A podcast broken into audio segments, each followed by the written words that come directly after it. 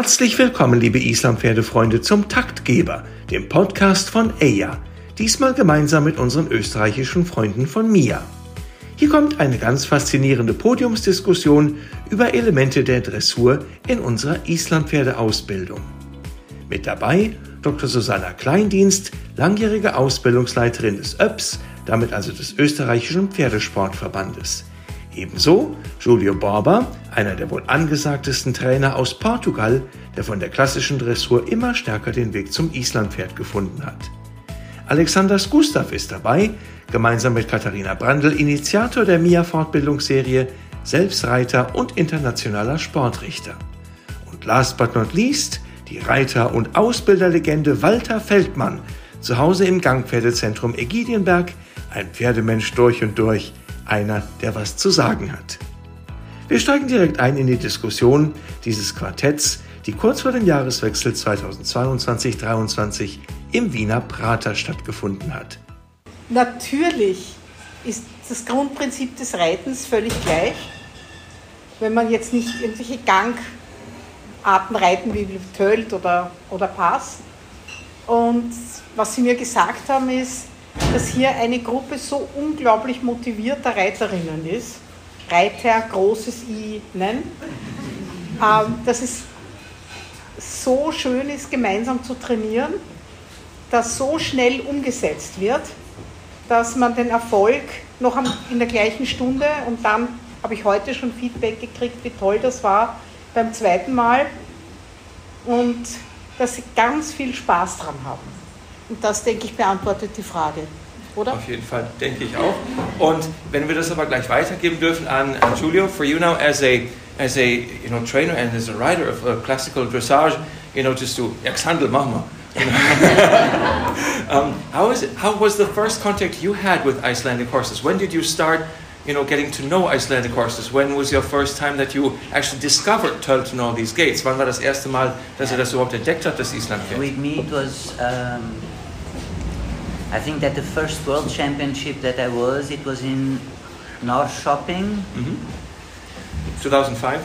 2005, exactly. Yeah. Um, and it was like 2003, I think, or 2002, I don't remember. And you know, my, my question to all the riders that they come, you know, kind of to my hands, the first question is, how can I help you? Right. And then came Alexandra Montan Mhm. with her horse that the name was Brai. Ja. And how can I help you? And she told me, "Oh, I have problems with Tult. And I thought, okay. okay. Houston, we have a problem now. First, I have to see what is, because I just saw it. Because at the Portuguese school, we had lots of theoretical, it was once per week on Wednesdays, we had like two hours of theory all of us. And then in one of those came gated horses. Mm-hmm. So then, of course, we spoke about Talt, but Yeah. you know, you speak about it, you see pictures. I didn't see a film. I, you know, I, I knew that when we are teaching Piaf to our horses and the horse is tense, Yeah. then they get forbidden. Mm-hmm. And we learn really in a young age ourselves as riders to destroy it, to bring the di- diagonal into it. You know what I mean? So then, when she asked me help to develop Tut, I told her, yeah, there we go. We, Houston, we have a problem. Ja. Can you please just show me the thing? Ja. And then she showed, aha, so this is it. Ja. And then because I knew a little bit how to destroy it, Ja. then kind of I knew how to keep it. Ja. You know what I mean? Ja. So that was why, how I, I, I had my first contact. And then I think that I was really lucky because I was able to connect or to make a connection like in between walk and talt and trot and passage. Right. Okay. And then kind of almost all the exercises that I use to develop a passage. Doesn't matter if they suspend more the left diagonal or the right diagonal or the top line is not working properly or the passage is more in shoulders, not so much from behind or almost all of them they work with the tilt. And then so the tilt for me, the tilt to the walk, passage to the trot is kind of the connection. Okay. I was lucky. Ja, ich glaube, wir bekommen hier schon die erste Idee, ne? dass es also wirklich Pferde sind, die so viele Gemeinsamkeiten eigentlich haben, auch wenn sie in der Papierform oder auf den ersten Blick so unterschiedlich sind, dass man aber auch als Reiter aus der Dressurwelt über solche Elemente wie äh, Pierre von Passage einen Zugang findet, um Möglichkeiten zu entwickeln, auch Islandpferdereiter zu unterrichten. Und jemand, der das ganz lange gemacht hat, Reiter unterrichtet oder Trainer ausgebildet, davon hast du ja heute erzählt, Walter, als ganz langjähriger Ausbilder im IPZV, dem Deutschen Islandpferdeverband, wo es ja auch um die Ausbildung geht von Trainern und von Richtern. Was ist für dich ähm, das oder das Spannende, Faszinierende oder vielleicht auch das Wichtigste über die Zeit deiner Ausbilderlaufbahn gewesen? Was ist die Begeisterung für dich, überhaupt Ausbildungsinhalte zu vermitteln?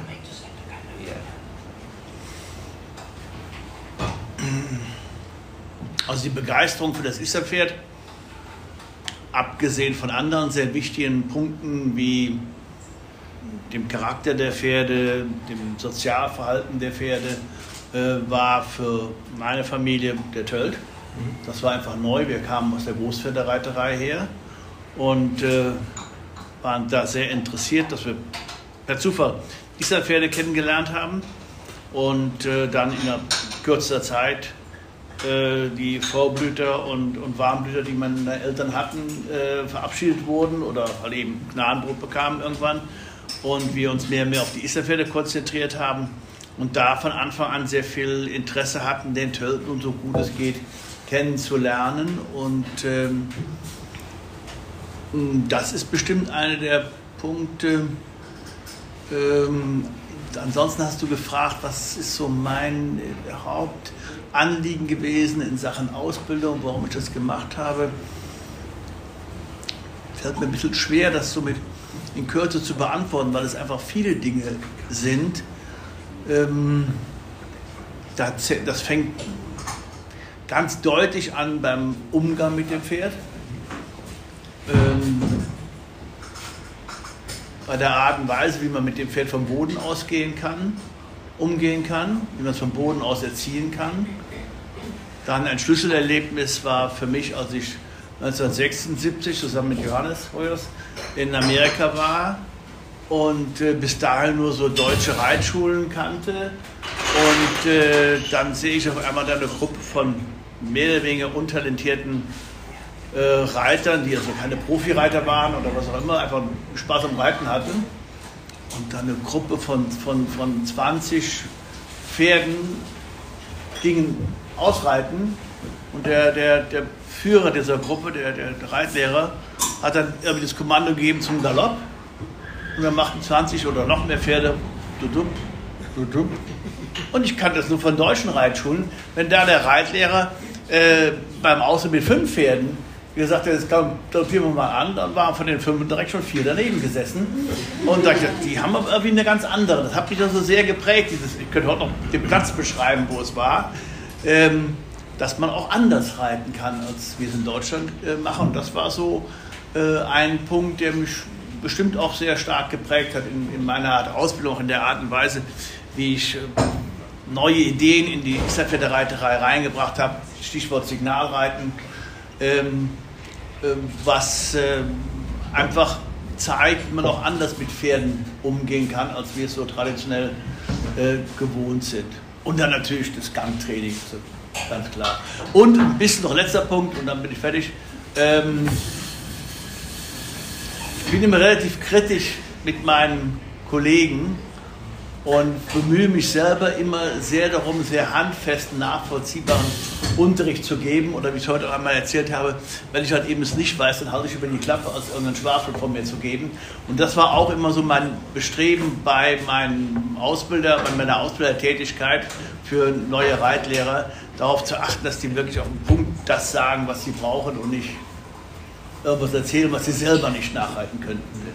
Inwieweit ist die Dressur da ein Teil gewesen in der Zeit? Welche Berührungspunkte hattest du mit dem Bereich der Dressur? Naja, ein bisschen komme ich ja daher, äh, weil ich halt eben mein Reiten auf Großpferden gelernt habe. Äh, habe auch meine Reitwart-Ausbildung der Landesreitenfahrschule in Wülfrath bei Albert Brandl äh, äh, gemacht. Ich erwähne deswegen den Namen, weil ich den Mann extrem geschätzt habe. Äh, Bestimmt verwandt mit Katharina Brand. Ja, bestimmt. Ihr ihr Ur-Ur-Ur-Urgroßvater. und äh, äh, das ist so mein, das ist so mein, mein, mein Ursprung mhm. in der Reiterei.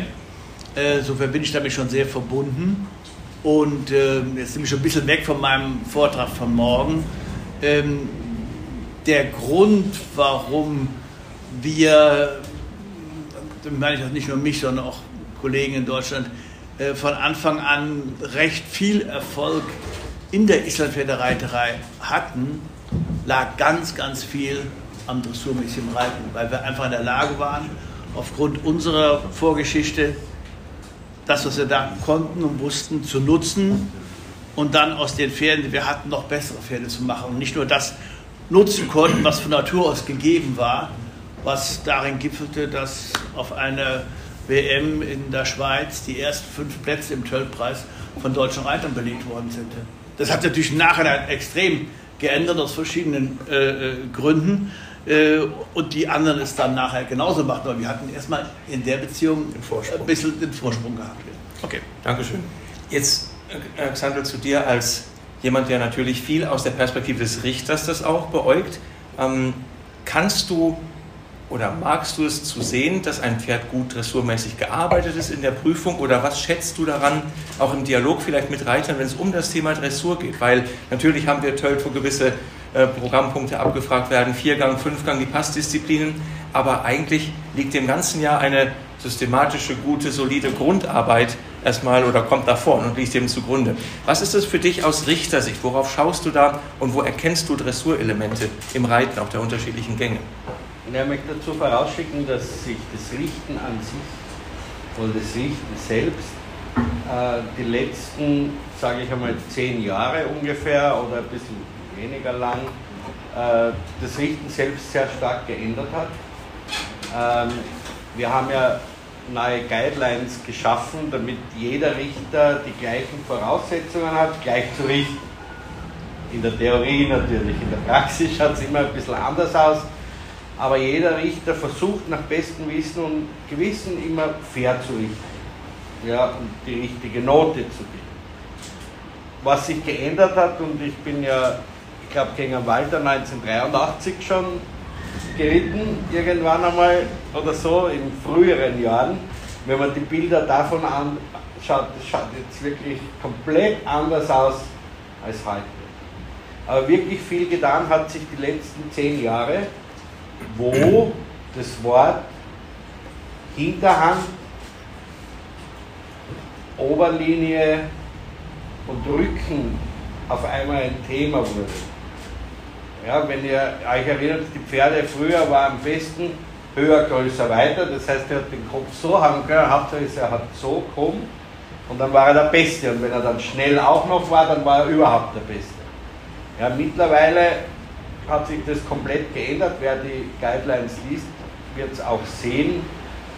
Es haben sich sehr viele Elemente, die aus dieser Dressurarbeit kommen und beim Turnier nicht möglich werden, haben Eingang gefunden in diesen Guidelines. Ja?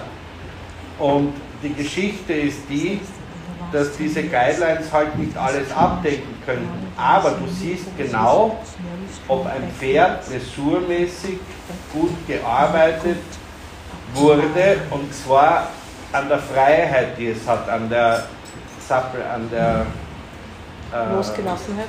Losgelassenheit, ja, an der äh, Eleganz, die es hat und auch an der Elastizität des Pferdes. Man schaut jetzt viel mehr darauf, dass die Gangart durch das ganze Pferd geht. Ja, und wir wissen alle, das Pferd fängt hinten an, das heißt die Hinterhand. Ja, wir haben vor fünf Jahren war es gang und gäbe, die Pferde in guter Haltung zu reiten. Das heißt, gute Oberlinie, Nacken, Senkel. So, was haben viele gemacht? Sie haben die Pferde geritten, in die Oberlinie gebracht, wie auch immer, aber auf die Hinterhand vergessen. Das heißt, man hat viele Pferde gesehen, die vorne schön waren und hinten ein anderes Pferd. Und das ist nicht so lange her. Und manchmal sieht man es noch immer.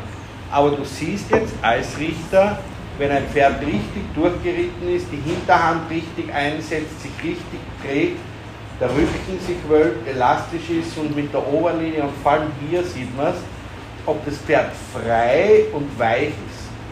Und früher hat man Noten gegeben, je höher es hebt, ist nicht mehr so, sondern man gibt diese Noten, äh, diese hohen Noten nur Pferden, die richtig frei sind, ja, die nicht ziehen, die nicht pullen und die nicht äh, dagegen den Reiter arbeiten. Deshalb gibt es auch eine, und da bin ich eh schon fertig, eine, eine Leit oder einen Grundsatz, der gerichtet wird, das heißt Connection between Horse and Rider. Und dieser Punkt, also Verbindung zwischen Reiter und Pferd, dieser Punkt hat sich sehr geändert. Früher war es halt, na, der ist oben gesessen, sitzt einigermaßen gut am Pferd, ist okay. Ja? Und jetzt ist es so, jetzt schaut man dem Reiter beim Reiten zu. Und was früher getrennt war, früher hast du zwei Noten gegeben. Und zwar, wie das Pferd geht und wie der Reiter es reitet. Ja? Reiteigenschaften. Und diese, das hat sich jetzt verbunden. Das heißt, richtig gute Noten kriegt man nur, wenn man als Basis dressurmäßig so gearbeitet hat, dass das Pferd auf der Hinterhand sitzt, geht, ja, dass du siehst, dass den Rücken wölbt, dass du siehst, dass es frei in der Oberlinie ist, dann. Und das hat schon sich sehr geändert die letzten zehn Jahre, würde ich sagen. Sondern ist es so, dass die Wahrnehmung aus der Großpferdeszene oder aus dem Dressursport sich auch geändert hat gegenüber den Islandpferden und ihren Reitern? Oder ist das, was man so als Randnotiz nur wahrnimmt, wenn man es denn wirklich aktiv sucht? Oder haben die Gangpferde, haben die Islandpferde mehr Zugang gefunden zum Bewusstsein auch bei den Großen, dass man sagt, aha, da gibt es was, das sich mit mehr Ernsthaftigkeit, trotzdem Spaß natürlich, aber mit mehr Ernsthaftigkeit befasst mit dem Thema Dressur und Ausbildung? Also ich denke, dass es ganz toll ist, wenn es Überschneidungen gibt. Ich gibt auf großen Messen, auf Veranstaltungen, auf Schauen Gangpferde und klassisches Reiten. Das ist ganz toll.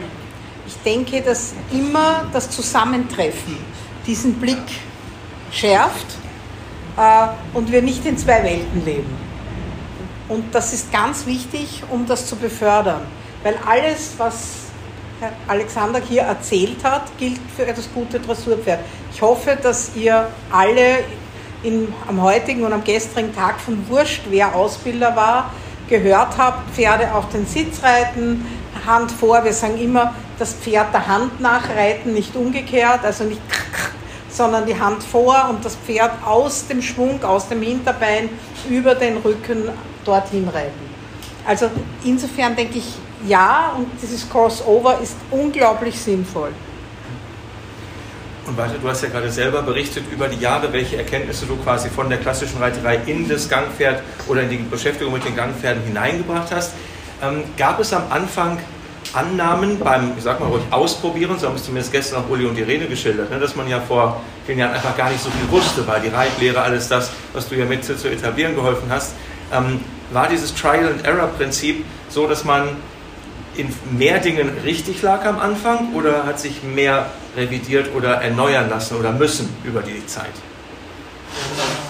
Das ist alles natürlich immer so gewissen Tendenzen unterworfen, um nicht zu sagen auch Modeerscheinungen unterworfen, so wie Xandl das eben schon äh, meines Erachtens ja richtig gesagt hat, dass es äh, eine Zeit lang, als man erkannt hatte, dass diese Sterngucker nicht das Wahre sind, ähm, eine Zeit lang, mein Eindruck auf jeden Fall und auch der vieler Kollegen, der war Hauptsache, der hat die Birne unten irgendwo ran und der Rest ist egal.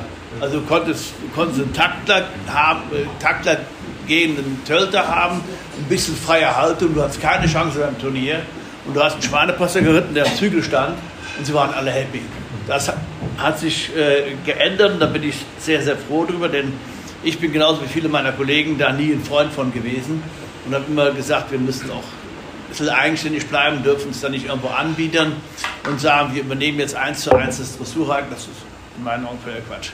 Ähm, das zum einen, das ist natürlich immer so eine Frage, was für ein Bild hat man so gerade vor Augen. Und ich war also wirklich von, von Anfang an dabei gewesen. Ich kann das nicht so ganz unterstreichen, was Zandl ansonsten gesagt hat, dass sich da so ein extremer Wandel vollzogen hat. Ich werde es auch morgen anhand von, von äh, einigen sehr typischen äh, Fotos zeigen, dass eigentlich von Anfang an, von der ersten Europameisterschaft, die 1970 bei mir zu Hause in der Giedenberg stattgefunden hat, ähm, schon ein, ein Unterschied da war in der Bewertung und das damals schon, deswegen hatte ich das Glück zu gewinnen, äh, dem der Vorzug gegeben wurde, der rittiger war und dem, der vielleicht mehr Material hatte, aber sehr unrittig war, äh, der nur den zweiten Platz gemacht hat. Äh, also diese Tendenz, die war schon von Anfang an da. Es sind immer wieder so, so Wellenbewegungen, die natürlich auch richtigerweise von, auch von gigantischen Pferden geprägt werden. Wenn dann eben einer super toll läuft und äh, ein bisschen freier in der Haltung ist, dann rennen alle in diese Richtung und danach in die andere Richtung. Das ist auch völlig menschlich und, und, und völlig normal. Aber dass ähm, das Reiten sich so extrem geändert hat, kann ich nicht unterschreiben. Also es gab früher auch schon sehr viele sehr erfolgreiche, René Adelsten, um einen, einen, Namen mal zu nennen, Reiter, ähm, die sehr fein und sehr, sehr elegant geritten haben. Und, ähm, und genauso gab es früher und heute Reiter, die ein bisschen grob reiten. Also ich bin da so ein bisschen auf der Bremse, nicht komplett, aber schon ein bisschen auf der Bremse, zu sagen, es hat sich so gigantisch viel geändert. Natürlich hat sich in anderen Beziehungen viel geändert, die Zucht. Das, das ich habe vorhin gerade mit großer Freude dieses Bild von Eljan gesehen. Eljan, Frau, lang. Irgendwas Dänisches, ne? Ja, was Dänisches, ja. Und ähm, so dieser Rappe, so vor dem Richterturm aufgenommen, ein ganz massiger, ich würde sagen würden, alter Isländer. Äh, aber ich hätte Spaß gehabt, das Pferd reiten zu dürfen, einige Jahre lang, und war mit dem Weltmeister Dressur, Weltmeister Fünfgang und im A-Finale in Tölt gewesen. Obwohl er so aussah, wie er aussah. Mhm. Aber er hat dann eben viel Interieur gehabt und konnte diese Mängel, in Anführungsstrichen, äh, seines Exterieurs, konnte er wieder ganz gut ausgleichen. Das warst du, weil du so hübsch warst, wahrscheinlich. Das könnte dir nicht passieren. früher, früher mal. Also was ich mir denke, so als Zugang zu der Diskussion, in der ich ja ein absoluter Extraneus bin, was früher war und was jetzt ist. Aber in der klassischen Reiterei haben wir eine Skala der Ausbildung, die wir unterrichten, in jedem Reitlehrerkurs immer gleich. Takt, Losgelassenheit, Anlehnung, gerade Richtung Schwung, immer gleich. Und ich denke, das ist es, was alle Pferde brauchen und was ich ja hier auch sehe, wenn ihr reitet, was das ausmacht, die Qualität. Und das eint uns. Pferde, ich danke für die, für die Meldung, ja, Pferde müssen im Takt gehen, natürlich. Das ist das Allerunterste.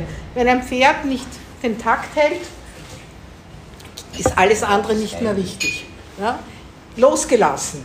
Verspannte ziehende Pferde geht nicht. Ja? Ähm, Anlehnung, eine feine, schöne Anlehnung. Gerade Richtung. Was mit schiefen Pferden kann keine Lastaufnahme der Hinterhand erfolgen, die weichen aus. Ja? Schwung. Ohne Schwung kein Vorwärts, keine Vorwärts-Aufwärts-Tendenz. Das ist alles logisch und es eint uns. Also ich sehe das und ich finde es wirklich toll, Mehr habe ich dazu nicht zu sagen. Das war ja schon gut, vielen Dank. Und ich denke, ganz wertvoll, ne, dieser Gedanke, dass wir eben gar nicht immer diese Grenzen ziehen sollten, sondern wirklich uns dessen bewusst sein, dass es einfach zusammengehört. Ja. Darf ich was dazu erwidern? Ja, klar. Also, äh, wir Islandpferdereiter ähm, sehen das ja schon sehr differenzierter. Ähm, was Sie sagen, kann ich völlig nachvollziehen für Ihren Bereich, für Ihren Dressursport. Aber der Islandpferdereiter gibt ihm zum, ihnen zum Teil zu 100% recht. Auch wir wollen einen taktklar, raumgreifenden, schreitenden Schritt haben. Vielleicht sogar, ich kenne mich nicht wirklich aus mit Dressurreiten, aber vielleicht sogar noch ein bisschen strenger als beim Dressurreiten. Achten wir im Schritt darauf. Im Töll sind wir extrem penibel, dass die im, im Takt und sauber gehen. Genau. Im Trab erfüllen die Islandpferde jetzt hier heute auf den Weltmeisterschaften, auf den österreichischen Meisterschaften, auf den deutschen Meisterschaften äh, schon nicht den ersten Punkt der Skala der Dressurausbildung. Ähm, die meisten Islandpferde gehen nicht im Takt, so wie Sie den Takt haben wollen bei Ihren Pferden, sondern gehen einen eher gelaufenen Trab, ähm, was an vielen Stellen zu erkennen ist, dass die Reiter nicht mitgenommen werden im Sitz, dass das Pferd den Reiter nicht sitzen lässt, dass das Pferd keinen mittätig schwingenden Rücken hat. Nicht, weil wir dümmer und schlechter sind, sondern weil wir andere Schwerpunkte haben. Für uns ist Vorwärts, ist Aktion, ist Raumgriff, ist Tempo, ist Ausstrahlung und, und Ausdruck viel wichtiger äh, als den Trab, den unsere Pferde ohnehin nicht oder ganz, ganz selten mal. Ich habe in meinem ganzen Leben einen einzigen gehabt, der wirklich dressurmäßig traben konnte, so wie Sie es bei Ihren Pferden, bei jedem zweiten oder bei jedem nahezu sehen. Ähm, Galopp. Wir finden es ja schön, wenn unsere Islandpferde so galoppieren können wie ihre Dressurpferde. Finden wir wunderbar und schön. Aber wir finden es genauso gut und schön, wenn ein Islandpferd in einem ganz extremen Vierschlaggalopp geht, weil wir wollen, dass die Pferde ganz hoch heraus galoppieren, ja, dass sie bequem zu sitzen sind, dass sie auch da wiederum viel Ausstrahlung haben und mit einem der in Ihren Augen mit Recht für Ihren Sport ganz niedrig bewertet würde, gewinnt bei uns alle Weltmeisterschaften. Das ist einfach Fakt. Ob man das gut findet oder nicht, da rede ich jetzt gar nicht drüber. Ich kann mir meine Meinung gegebenenfalls sagen oder nicht sagen, aber das ist einfach die, die Tatsache. Das kann man an Bildern, an Aufnahmen und so weiter ganz deutlich belegen, dass da riesige Unterschiede sind. Also ich will darauf hin, und das ist ein bisschen vorweggenommen für meinen Vortrag von morgen, äh, dass man das schon sehr differenziert sieht, ohne zu sagen, ihr seid besser, ihr seid schlechter, wir sind besser, schlechter. Darum geht es mir nicht. Wir haben andere Ansichten. This was quite interesting, Julie, that uh, I was just saying that, you know, we're trying, of course, to perform some dressage exercises, but the quality, what I was just saying, we're trying to perform the dressage gaits, like, you know, trot and canter, but the quality thereof is not the same and cannot be achieved in the same manner as it is with the big horses. Um, what is your observation of this? Is trot doable No, no, in no. a good fashion? I think that the, the question is, or, or the question is wrong, or the comment was wrong. You, you, you, you don't say dressage. There are kind of horses for dressage and tailed horses. It's nothing to do. Dressage is a bunch of exercises that we compete with. Dressage is teaching, Yeah. like you dress a salad. You're right. know what I mean? Yeah. The only difference that we have, you know, let's go to the, our horse is not gated, and then our goal can be competing in dressage. Okay, competing with the exercises, mm-hmm. yeah. Or in my world that I came from, classical dressage, to take it to the searching for arts. Yeah. Okay, we are using exercises, developing developing them sky high if we can. Yeah. Yeah. In the Icelandic world, we want to keep the Icelandic world as pure as possible. So we use, let's call it the dressage exercises, to develop that horses sky high in that world. We don't want to make them dressage horses. Okay. Yeah. It's tools. You're right. Thank you. Thank you. And then, of course, That's a good point. If Yeah. we do a good job, we trainers, the Yeah. people they call us dressage trainers. I Yeah. think it's a wrong name, but anyhow, we are trainers, we are Yeah. riders. Yeah. Then we should use the right exercises to help a certain horse. Yeah. And if we do a good job, can they do a great canter? Yes, of course they can. Some of them, okay, it's kind of oh my god, oh my god. you know what I mean? Yeah, I do. Can they do a nice passage? Well, some of them they can. Piaf gets a little bit tricky, but why should they do Piaf? It's true. Yeah. It's just that for me. It's that simple. And the trot is regular. So in my Exactly. in my world, most of them are trotting very regular. For us, trot is not a quality question. It's not about horses No, that exactly. do extended trot. Trot, what we want to see, basic trot, is a regular trot. Tact is the regularity. It's not about dressage trotting. Yes. And we have a lot of horses, big horses. They have no ability 100%. to, to, Of to suspension, trot the like schwung it's or not, whatever. it's not exactly. important. We have to help them sometimes. Yes, Exactly. they will not win the Olympic Games, Exactly, but they can exactly. perform nice Exactly, dressage tests. Exactly. That's good. Why Sounds a not? bit I, I just want to mix in a little bit when I met Julio. Julio. Thank you. Thank you. I, I learned he's the, he's the man. Gracias. With nada.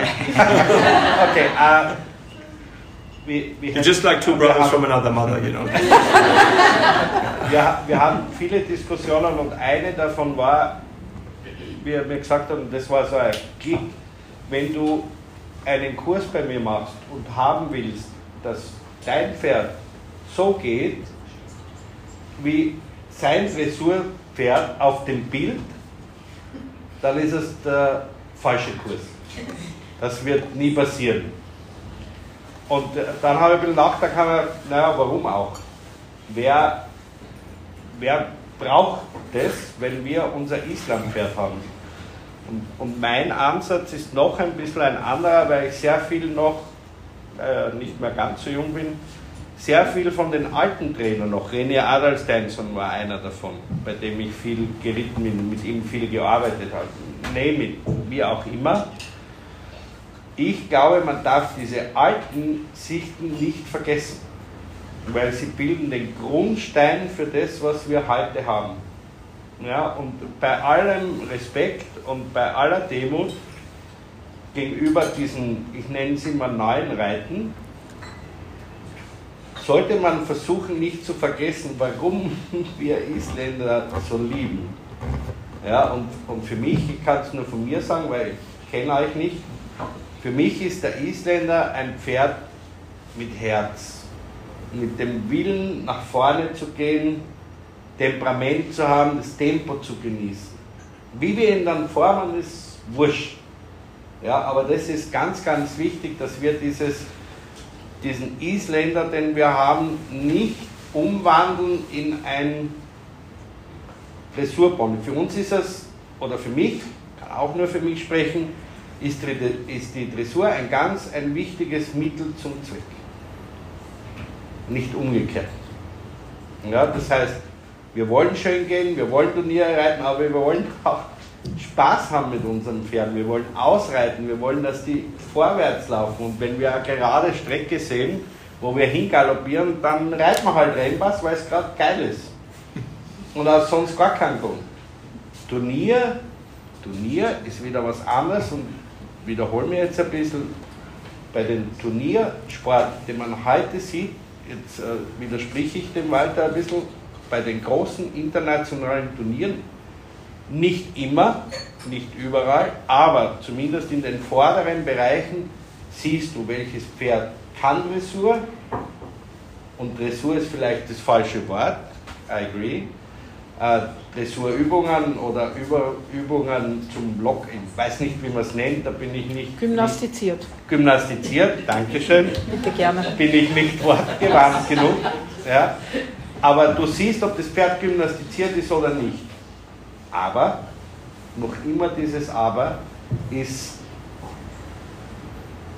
ich liebe das Islampferd, weil es ein Riesenherz hat und weil es diesen Willen hat. Ich kenne keinen Isländer, ich bin keinen Isländer geritten, der aufgegeben hat.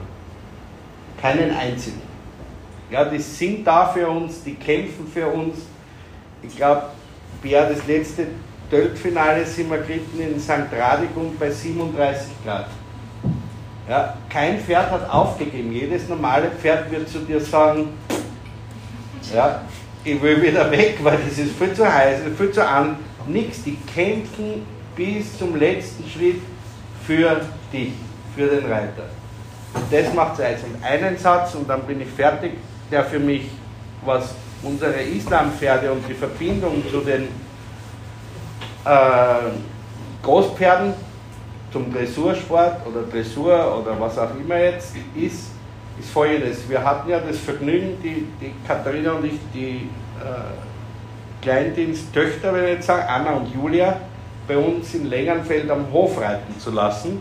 Und sie sind gute Pferde geritten. Die Skrida, das ist Katharinas Pferd, Leonis Renur, meinen Tröppli, also die hatten schon eine gute Auswahl an richtigen Kracher. Und die sind da geritten und äh, ich habe zu meiner Schande muss ich gestehen, ich sah Bröckner nie so traben wie unter der Anna. da kann man jetzt hineininterpretieren, was ich mal will, aber scheinbar ist es nicht meine Gangart. Aber sie hat einen Satz gesagt, der ist da drinnen und der wird sicher nie mehr rausgehen. Sie hat gesagt, das ist so lustig, wenn man neben einem Isländer steht, ist er so klein. Und wenn man auf ihm drauf sitzt, dann wird er einfach riesengroß. Und ich glaube, das ist das, was wir bei aller Liebe zur Oberlinie, Gymnastizierer und und und nicht, nicht, nicht vergessen dürfen. Die sind groß, unsere Pferde. Vom Herzen her, vom Temperament, vom Charakter. Und für mich ist das halt, dass sie nie aufgeben und alles für einen tun. Machen sie zu was ganz, ganz Besonderem. Und jetzt bin ich schon fertig, weil das wäre jetzt zu weit ausführen. Julio, Sandro was just talking about how an Icelandic horse, when you stand next to it, may appear small, but when you sit on it, it really gets really big. Yeah, it grows, yeah, right? And how is your experience over the years? What has changed for you? Because you've also started riding them. You even competed in Iceland. We saw that, Uh, and that, was just as respect to my riders. I know, Yeah. sure, but Like i- if I'm there, if I tell them what to do, I have to, you know, That's good. brave To and feel just, just no. It was not to feel. I hate to compete because you know, you cannot tell them what to do, how to swim, and you don't dive in the swimming pool. So I hated it. I was so nervous. So, but I just felt that I had to go. Yeah. Yeah. But what is it that you have observed over the years now? What has changed for you? Because you still, of course, have these dressage elements that people are asking for because it's an important part, Yeah. an integral part of the education. Mm. But what is it that has changed in the focus, maybe, of the writers, of your students, of yourself? What have you experienced that has Yeah, developed? for, for me, like speaking about the riders that I have the pleasure to work with. Yes. Honestly, Yeah. some of them I don't have. Yeah. I'm joking. yeah. Um, then it's more and more clear, like when they come to me with younger horses, that the horses they are much more prepared. So they are focusing much more on the top line. They are more in balance. There's no fights in the hand. You know, like I had in the beginning, horses, like when they were riding, it's like, look at me when I'm riding you. Mhm. So the horse was looking at the rider. Like Yeah. when you say, look at me when I'm talking to you. Right. Yeah. In our days, they are more round. They are taking more time. Maybe they are starting them a little bit earlier to prepare them to the early competitions. You know, because the Icelandic horses, they have quite hard competition when they arrive to four-year-olds, four and a half. yeah. Yeah. It started as a, yeah, as a five-year-old. And then the competition, uh, exactly, that's what I mean. And then they only start them like one year before, or less than that actually. Yeah. It was like that. And then that they are not developing the top line. That is kind of the weakest part of our horse, is the top line. And in our days, I think that horses, they are more ready for that. Yeah. You understand what I mean? I do. So Yeah. lots of people they think the jaw is the weakest part. No, the jaw is strong like hell. So it's, uh, it's not there that the problem comes. The top line that is carrying us, and some of us we weigh like 80 kilos, and the top line is the spine of the horse. I might be 81. No, no, uh, or maybe 85. We are being optimistic. Uh, but what I mean is like in the weakest part, that is vertebrae, protected for some muscles, they carry always our weight. And in the mouth, lots of times the riders, they have one gram and they allow the horses to be, like I was telling, like a little bit crocodilish. Yeah. Yep. So totally open and top line totally flat. Yeah. and and that doesn't develop in a healthy way our horse you know it's a big deal I, uh, like to put the finger on the wounds may i Yep. Sure. you We've know all about- eaten. We're all ready. okay you know Holkur Holkur Yep. Holkur damaged much more horses than they, that people think Holkur damaged horses that they were ridden like that yeah, destroyed lots of them. And Holkur destroyed other horses because people they are so afraid that the horses, because they are so relaxed and the level of energy is so low that they go slightly behind the vertical. And then they kind of force them to stay nose in front of the vertical, pull the highest point, just because it's not Rollkur. And lots of that horses, they have the top line down. Like there are lots of classical trainer, let's call it classical. It's classical, they use it for so many things. Yeah. Yeah? And then a horse that is with the nose in front of the vertical, the pole the highest point, but the top line down, is damaging that top line almost as much as roll could. I think this is important that we are not afraid to say it. Ja. Genau. Also wie weit ist es verstanden worden mit dem Thema Rollkur? Also er sagt es, ne, Rollkur grundsätzlich natürlich verteufelt wird als das, äh, als die Sünde im Reiten, aber dass Pferde, die eben äh, einfach geritten werden in einer für sie unnatürlichen Haltung, dass sie einfach die Nase vielleicht einen Hauch voll senkrechten haben, aber gleichzeitig die Oberlinie ganz platt ist und einfach gar nicht diese Wölbung, die gar nicht die Rundung hat, dass das die Pferde genauso beeinträchtigen kann, negativ wie Rollkur selbst. Und sie sind offenbar einig. Das ist gut. Just one more thing. Sure. And this is now speaking, like, let's call it the world of dressage and the Icelandic world. And there's a gap there that I think it will help so much the Icelandic world that actually we have that in dressage. Now I'm speaking actually of competition dressage. All the levels that you have in dressage, if you read all the levels of competition from the first level all the way to Grand Prix, is kind of the best practical book that you can read in your life. Because it tells in the beginning, you only do circles, proper circles, you do diagonals, you have to do good transitions, a good halt, whatever. Then the second level, then maybe you have a little bit of leg yield, maybe you show a little bit sitting trot and then rising trot. So if you read all the levels of competition dressage, I'm not talking about judging, I'm not talking about what people they do with it. I'm just talking about what is asked for the horses to do in each level. Yeah? Then you have kind of a line, a sequence that when you arrive to Grand Prix, the horse they are ready to do it. In the Icelandic world, you don't have this. You have the competition, let's call it for the young horses, Right. but then the judges, they give points when they are doing I will not call it exercises, when they are showing movements and attitudes of an adult horse in the level of Grand Prix, so they are rewarding actually Something the horse is not ready for. or shouldn't be ready. Yeah. You should wait, and and it's it's it's it's quite tricky because some horses they are young and they offer that for free. You understand what I mean? So it's quite difficult for a person that doesn't have a pure eye to understand. Okay, the horse is doing this. Like we sit in a three-year-old or four-year-old, and suddenly he's doing passage. Okay, I will smile, but I will not pet him Yeah. because it's too early for him to do that. You understand what I mean? In the Icelandic world, now, if the horse, it, it, it can happen from time to time, comes a horse that immediately offers you a slow tempo like with the knee all the way to the sky, and you name it. Everything like, wow! And this comes for free.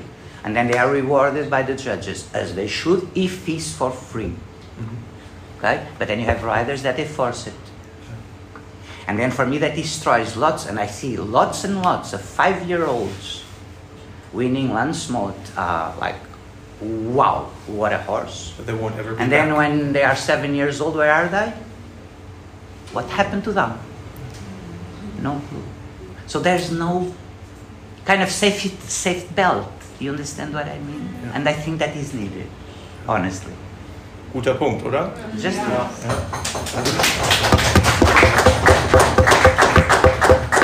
like what you say.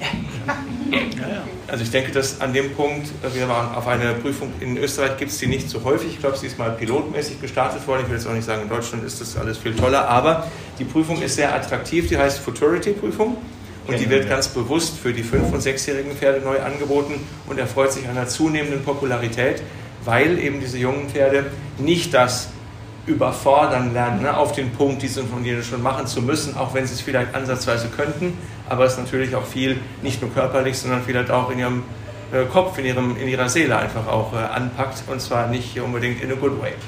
Und diese Futurity ist genau dafür da, dass die Pferde in einer Art Freestyle, wenn wir es mal so nennen wollen, also einer freien Vorstellung, die Gänge zeigen können, ihre Möglichkeiten zeigen können und von den Richtern kommentiert werden. Ähm, also nicht einfach nur am Ende gibt es halt eine Note und dann kannst du selber ausdenken, wie kam die zustande, sondern das Potenzial wird beleuchtet und es wird beschrieben.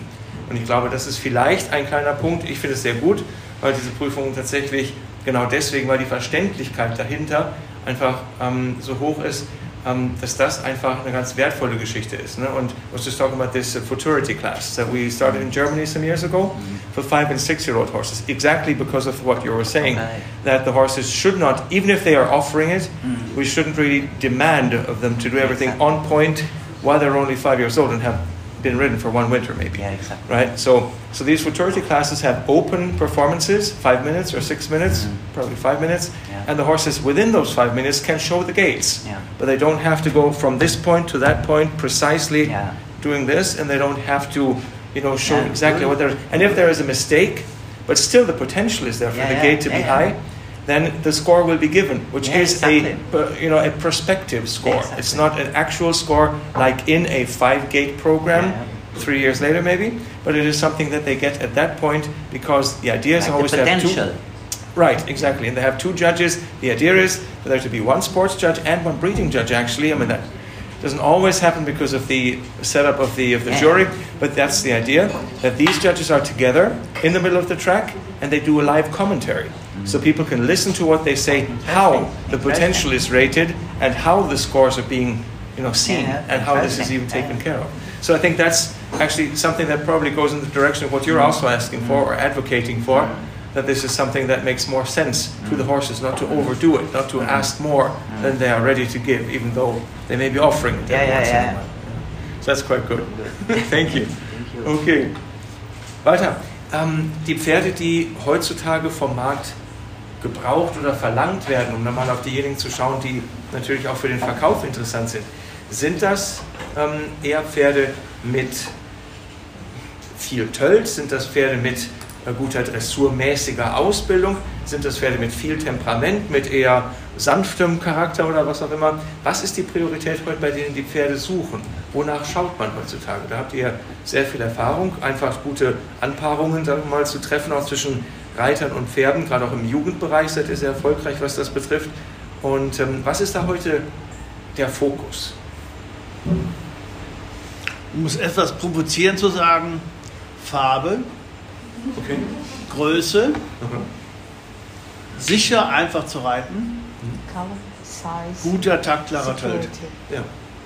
Und der gute taktlare Tölt, das sichere Reiten hat natürlich auch die Notwendigkeit, das Pferd vorher vernünftig ausgebildet zu haben. Also, wenn wir es jetzt dressurmäßig nennen oder wie auch immer, Ja. dass die den Schenkel annehmen und so weiter. Ja. Das sind so die, die vier Punkte, die mir auf Anhieb einfallen. Das ist so das, das Pferd, wonach wir suchen, was wir immer wieder versuchen zu kaufen und was am schnellsten den Hof auch wieder verlässt. Welche Farbe? Bunt, Punkt. Ja. bunt, irgendwas. Ein Fleck im Gesicht oder ein gelbes Ohr oder irgend, irgend Quatsch. Also die, diese, diese, das, was ich noch als Kind gelernt habe, ein, ein gutes Pferd hat keine Farbe, Ja, das stimmt einfach nicht mehr. okay. Das ist einfach die Leute, wo ich kann es auch ein Stück weit auch verstehen. Sie sagen, Mensch, da kaufe ich jetzt einmal ein Pferd, den will ich 30 Jahre lang haben und so weiter. Wenn ich den sehe, möchte ich Spaß haben, den anzugucken. Und will ich schon 0815 Fuchs da haben. Meine Lieblingsfarbe war von Kind an immer ein brauner. Warum, weiß ich nicht. Ja, Ist einfach so. Ja. Aber ob ich jetzt hier selber, ich werde bestimmt selber kein Pferd mehr kaufen, ja, aber ob ich schon selber danach gucken würde, weiß ich nicht. Aber, aber die anderen Punkte sind ganz wichtig. Und dann kommt halt eben auch noch, nicht, wie es in Österreich ist, aber ich vermute, es nicht wirklich anders ist, bei uns hinzu, dass er nicht von Island sein darf. Wegen Sommerizin. Das ist immer ein Punkt, da müssen wir dreimal drüber nachdenken, ob wir uns ein Pferd anschaffen, der all die Dinge erfüllt, der vielleicht eine witzige Farbe hat und groß ist und brav ist und einfach zu reiten ist, wirklich für jedermann zu reiten ist und schön töltet dabei.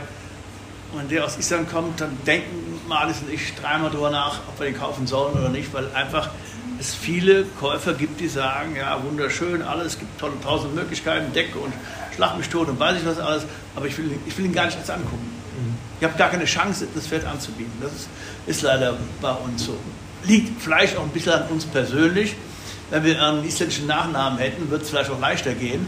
Ja, das ist so. Den Eindruck habe ich, ein guter Freund und Kollege ist Tim Jartmanson, der verkauft bestimmt dreimal, der wohnt ja um die Ecke rum, mehr der Wege von uns, du weißt, äh, der verkauft dreimal leichter ein isländisch gezogenes Pferd, als wir es tun. Wir und viele unserer Kollegen. Bei den Pferden, die aber verkauft werden, die diese ganzen Attribute erfüllen, nicht unbedingt nur die Sonderlackierung, wenn du die, wenn du die siehst im, im Turniersporkshandel, ähm, ein letzter Punkt vielleicht dazu, ähm, wie häufig denkt man sich, also gar nicht um das dann bestrafen zu können, sowieso nicht, aber wie häufig denkt man sich, Pferd und Reiter passen nicht zusammen? Gibt es das auch, dass man wirklich denkt, der macht jetzt nicht nur einen Fehler in der Gangart, sondern das geht einfach gar nicht. Dieses Kind, dieser Jugendliche hat das falsche Pferd oder auch der Erwachsene hat ein Pferd, was für ihn nicht oder für sie nicht passend ist. I will probably answer in English because Yeah. Julio and, and you all understand English. I. Yeah, this is about horses, you know, that you see in competition where you feel as a judge also that this is not a good fit, Okay. that the horse and the rider are not a match. Mm.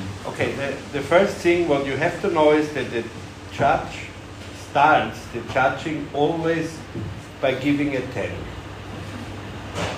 Yeah, when we when we start, the horse is entering the track, it has a 10. That's like it is. And then, of course, we start this, or I can only talk for myself. I start this overview. I just take the impression of the horse starting the, the lesson. It should work and go. And in my first impression, I scale it already. Yeah, and it's from zero to five. If, if there if there is no or low tact, and from five to ten if the tact is okay, and then come, comes all the other stuff. And you you put your thumb on my wound a little bit because I'm not only a judge, I'm a rider and a trainer. So if you see some, it's very rare, of course, some combinations which really don't fit together. Then on the beginning of the judging, I was always a trainer while giving a mark. He should do this. He did not do this. So, uh, low mark. But for now, when you see it that they don't fit together, they don't work together, I think it's the better word because horses and riders work together on every day and especially on a tournament. If they don't work together, we have one guideline we set, and I mentioned it already once connection between horse and rider. And if the connection between horse and rider is not there as it should be, then you stop maximum on a six. And you go down, down, down till rough riding, not good riding, not fine riding, yellow card, red card, blue card, white card, whatever. Yeah? But you stop with a six. So if there is a horse going like a world champion in turn, and the rider is rough, and you see that the horse is moving good, but is so stiff from the hand because the rider is forcing so much, then he stops on a six. Normally he will get nine, but then he stops with a six. Should. There is no no other mark possible than a six or lower. Depends on how they don't fit together because the question is very if they don't fit, yes they don't fit, so six or lower. Yeah. So this gets more and more developed now that this comes more to the judges' eyes. It's not because the judges are stupid and we didn't see it the last 20 years. We all have to understand one thing, I think. If you go to the books, as Julia mentioned, if you go to the books and you see the description of a piaf, the first description you have been reading 200 years ago, 300 years ago, I don't know how old this is. Not at all, yeah. Yeah, not that Yeah, but old. yeah, but it's old. Yeah. Uh, it's really I don't old. even know who A lot of people are reading this. I know who invented the Passage. 18th, the 18th century. And yeah. 18th century, I was right. Okay, thank you. and uh, people are reading it, reading it, reading it, learning from it, learning from it, learning from it, it always stays the same. We have our guidelines since, I mean, the, not the old handwritten guidelines or maschinengeschriebenen guidelines, this I don't mean, but the guidelines for charging we have since 15 years in detail. So, what do you expect? Even if uh, in a book which is 200 years old and discussed and defined, the judges give different marks. If you look at our guidelines, they are 15 years old, so allow the judges to give different marks because we are all not that educated, and sometimes, I have to admit, the horses develop faster than we know. And we are already on a higher stage, which we cannot judge probably. Like with this overline and, time, and this connection and all these things, we didn't look for it for years.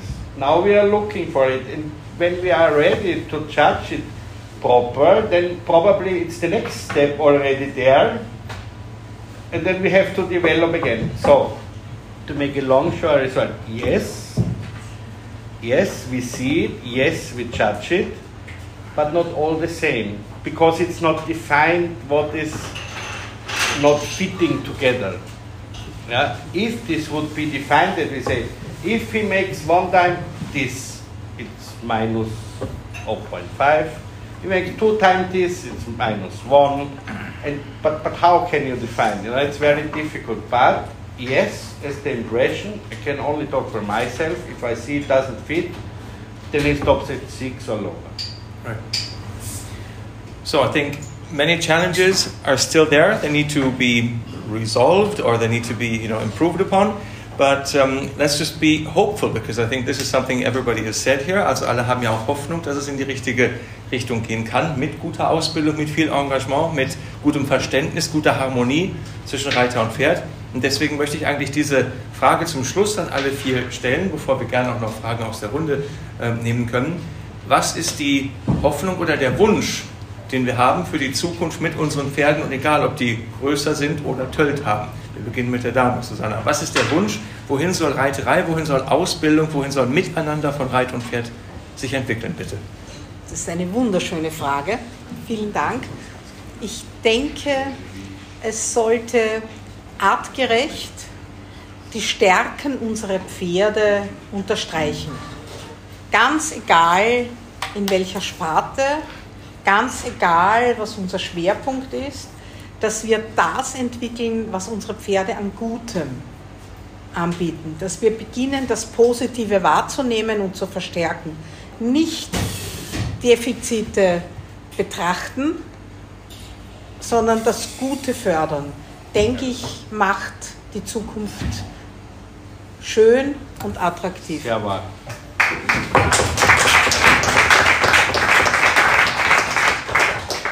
Walter, deine Sicht. Du bist und bleibst hoffentlich auch Optimist. Bitte schön.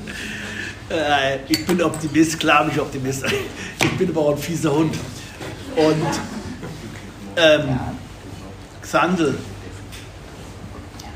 Ja, Übersetzt. dein Bravo auf Susannes Beitrag, ja, der hat ja nicht übereingestimmt mit deinem Beitrag vorher. stimmt gar nicht. Aber Du hast nichts. eben gesagt, ja, das fand ich so bezeichnend, wir fangen bei 10,0 an bei jedem Ja. Pferd und dann gehen wir runter. Gehen wir runter heißt, wir suchen die Fehler. Und der bessere Richter ist der, der den Fehler zuerst gesehen hat.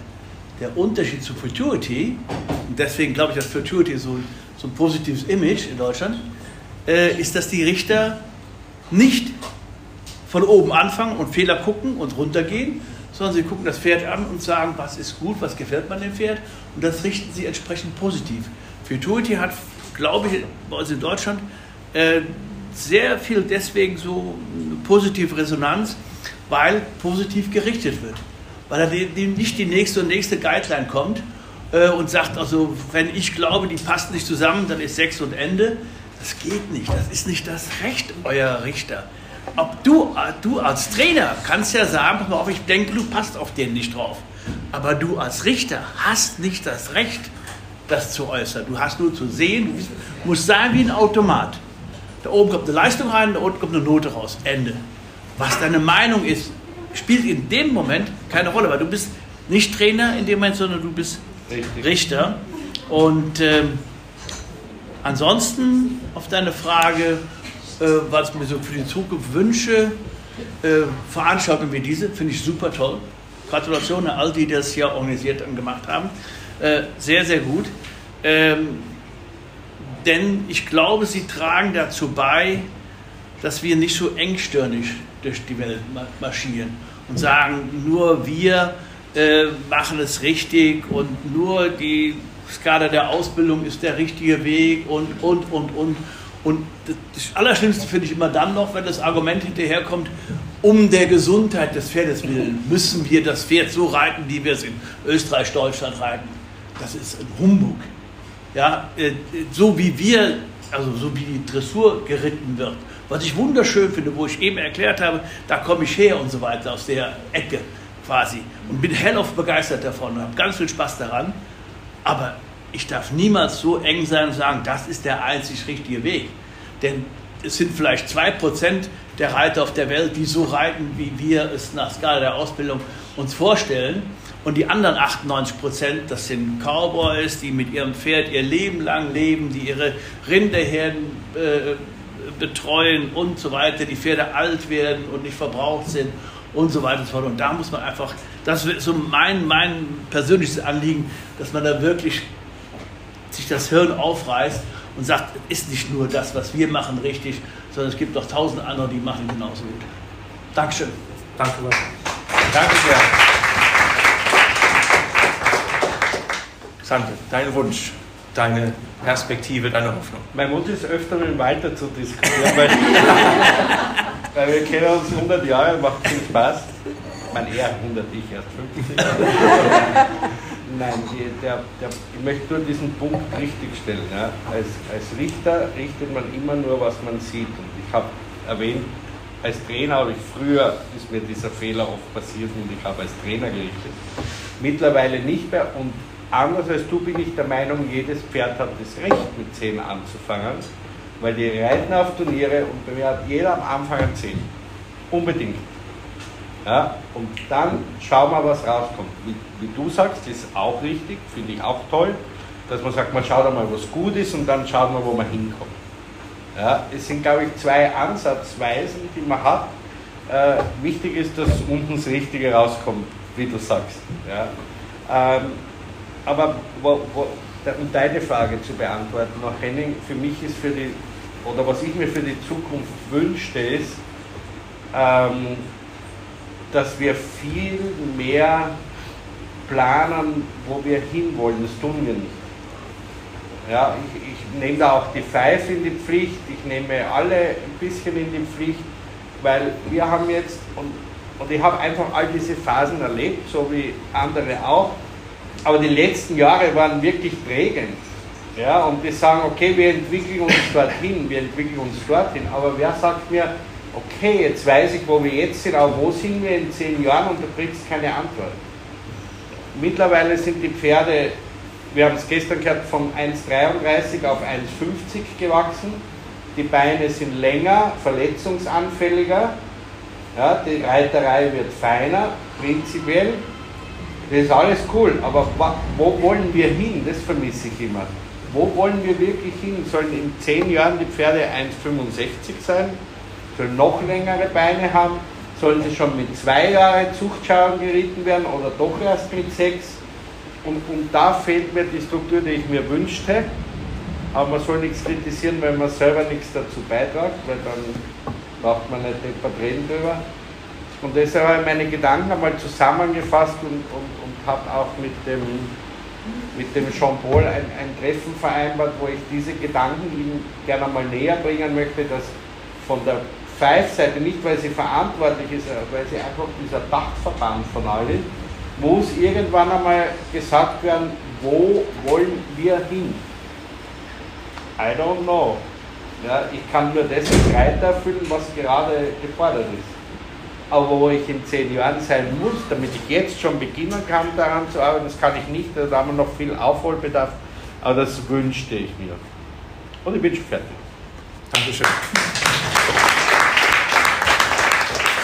Closing, Julia, what is your goal, your wish, your dream? What is the hope that you have for the future? What would you wish upon everybody who's here on their horses and the Icelandic horse world altogether?